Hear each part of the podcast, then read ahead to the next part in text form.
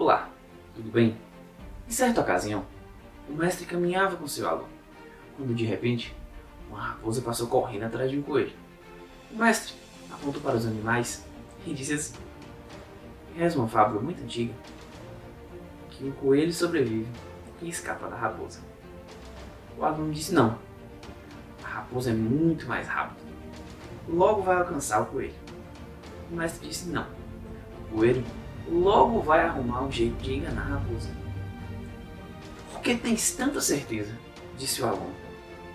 Então o mestre sabiamente lhe disse: A raposa corre por sua refeição, o coelho pela sua própria vida. Essa fábula retrata muito bem o que acontece nas empresas em termos de comprometimento de pessoas. Existem alguns funcionários que agem como uma raposa, correndo atrás de um salário como se fosse o único objetivo a alcançar. Por outro lado, existem funcionários com objetivos mais nobres, enxergam algo a mais no campo, sabem que tem algo a construir, e mesmo nas adversidades, encontram maneiras criativas de saltar e superar os obstáculos. Durante muito tempo, eu estudei a vida de pessoas que tiveram resultados acima da média, resultados extraordinários. E acredite, dedicação ao trabalho é uma das características que une todos eles.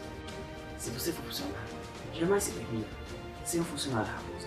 Alguém que está ali só pelo objetivo financeiro. Alguém que está ali só para buscar o salário. Dê o seu melhor, traga criatividade, busque melhorias, seja aquele que será um pouco mais tarde. Se dedique, você colherá os frutos.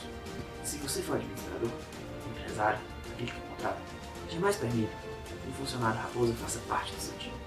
Afinal, basta apenas uma fruta dia para pôr a perder todo um cesto. Até a próxima!